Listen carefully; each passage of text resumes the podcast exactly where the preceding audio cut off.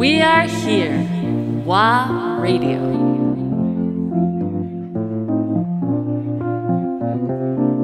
ワーレディオ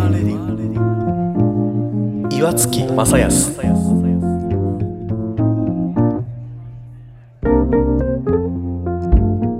ちなみにさっき、あのーまあ、絵を描き始めたきっかけみたいなところに、ね、漫画から入ったってありましたけど、そうどんな漫画読んでたんですか？僕知ってるかなその、漫画、うん、例えばえっ、とね伊藤淳二さん。ほうすいません存じ上げます 結構前い。やいやいどどそういやどんなタッチなのかなと思って、まあねえっ、とね代表なものはね「渦巻き」っていう漫画があるんですけれど、まあタッチとしては結構ダークファンタジーであー。ひたすら渦巻いてたり。なるほど いやなんか、うんでも通ずるとこあるでしょ。感はありますよどっかあるかな。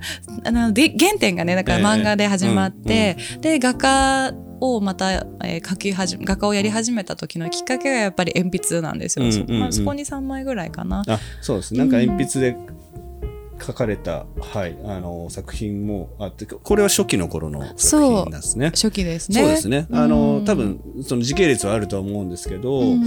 これなんか、絵でしょ、表、なんかこう、お伝えしたいな、えっ、と、今、最最近の作品はかなりああの抽象的なものが多いんですが、うん。その原風景というか、まあ、初期の頃のものは本当に人の顔とか割と具体的なものを描かれてるうんものが多い、まあ確かに漫画からのインスパイアだったりするのかなっていうのは、うん。うんそうもうちょっとね出しとけばよかったかなっていうぐらい、結構本当にそうだな。具象とは抽象と具象の間みたいなものをすごく多く書いていて、でさらにその中にどちらかというとこうネガティブに寄っているあえてなんですけど、うん。こうちょっとグロテスクであったりとか、うんうんうんうん。ちょっとダークなものっていうものを多くは書いてたんですよ。そうですね。僕もねインスタのやつだいぶ遡って拝見して、あ本当に、はい。ありがとうございます。なかなかそうですね、あの、生々しいものだったりとか、まあまさにその、こ多分精神、心の排泄っていうところで言うと、うん。多分内なるものが出てきたのかなっていう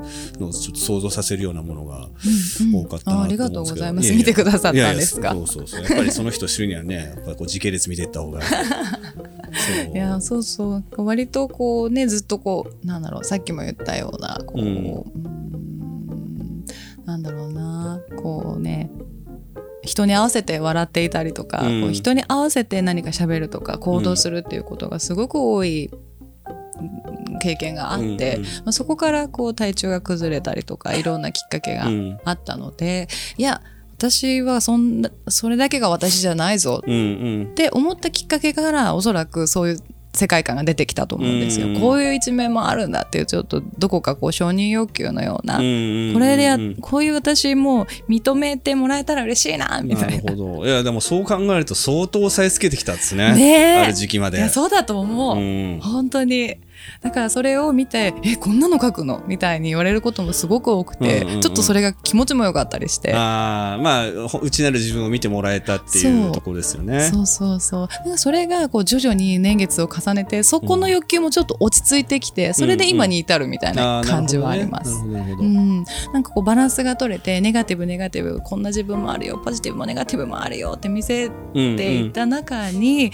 最後落ち着いたのはその両方があるよねだったらその両方を見せた上で、うん。いやどちらも大事なんだよねっていうところで今の状態に落ち着いてるんですよ。うん。ああ、もうでもそれ言われるとすごい、あのー、腑に落ちる感じがする。本当？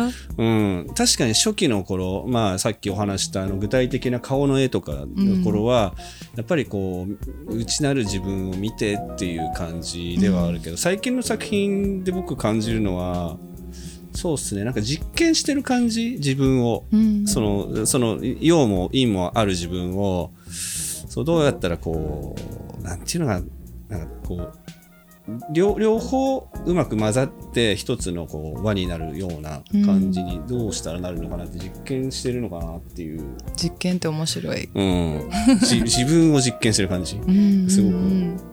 それはちょっとあるかもしれない。うんこうねこうどんどんどんどんこう書いていってこう何かを伝えたいっていう気持ちになった時に、うん面白くてどんどんあの抽象度が上がっていくんですよ。こう提示しすぎないというか、うんうん。割とこう具象だったり鉛筆ってもう見たらこれってあれだよねって、うんうん。もうわかるじゃないですか。ね。でもよりどんどんどんどん年月を重ねていくとそこがどんどんね解像度が上がっていこうとすると抽象度が上がっていうく。面白い。うんっていう段階ですね今そうだから初期の頃ってやすごく僕の直感的な感覚で言うと、うん。ネガティブな感じが強かったのかうなっんて思うんですけど、本当最近の作風作品を見るとあもうなんか陰でも陽でもないっていう、うん。うん。そう不思議じゃないですか。なんか白と黒っていうね二面を使ってるんだけれども、うん。なんか次のフェーズとしてそこも両方が大事だよねってその考え方があのアリストテレスのメソテースっていう言葉があって、中国日本だと分かりやすいのは中庸っていう言葉があるんですよね。でその両方のこと両両方の事柄を知った上で、えーいいることが得であるっていう考えなんですよ。うんうんうんっていうことはつまり片方だけを知っててはダメだよねっていう考えなんですよ。すっていうところに今次のフェーズが今うんうんうんはそこかなって思ってます。でもすごいですよね。この描き続けることで、そういう境地にだんだんとスステップアップ、ステージアップ、ちょっとまあ表現わかんないですけど、うんやっぱこう自分がどんどんどんどん円熟味を増していくというか、うんうんだからね次どうなるか自分でもわかんないです。面白いですね。どうしましょうね次会ったらめっちゃポップでカラフルな色使いになってるかも。ーでも僕、あの、もうちょっとそうデザインの学校みたいなところに行ってて、あの、アート史デザイン史みたいなのをいろいろ勉強したときに、ピカソってすっげえ作風変わってるじゃないですか。うん。その時々、まあ、あの出会った女性によって変わるみたいなことは言うん。言われてましたけど、でも彼もどんどんその抽象度が上がってったりとかしてって、なんかちょっと、まあお同じかどうかわかんないけど、まあだんだんだんだんその確信に迫っていってたのかなって今そのこの話を聞くと、うん。うん。でもその方が人間らしくもあるしね。うんうんうんそううん。う。んいや本当にこの絵を描く意味って何かなって思うと、まあ、人それぞれみんなあるとは思うんですけれど、私は一つ偉そうなこと言いますよ。あのムーブメントを作ることだと思うんですよ。なるほど。なるほど。うんまあ、これが、まあ、政治的なものかはどうかわからないですけれど、これを表現し続けることで、えー、と何かこう動きが起こるんじゃないかなっていうのはあって、それがこう歴史の延長線でもねたくさん今までこう過去にあったように、うん。例えばキュビズムとか、ね。えー、とフォービズムっていうねいろんなこういう表現が、あのムーブメントが起こった中で、うん。もう何かこのねモノクロームをこの作品を通してみんなが何かこう動くきっかけが作れるっていうことが私の一つの使命のような気がしてます。そうですね。なんか、アートって一見浮世離れしてると思われがちだけど、うん。めちゃめちゃその時の時代とか時勢とリンクしてますからね。すごいそう。その通り。本当にそう思いますよ。うん、なんかあのアンディ・ウォーホルとかもうんうんこうね、こ過去を遡れば映画を携わっていたりとか、自分のねアトリエってシルバーファクトリーっていう名前で、で絵描きだけじゃなくていろんなアーティストや、もう全然関係ない人とかこのアトリエに集まってでそこでこう新しいものが生まれて、ムーブメントになっていくっていうことがあったように、実は全然こう現実と社会と離れてなくて、うん。深く密接してるんですよね。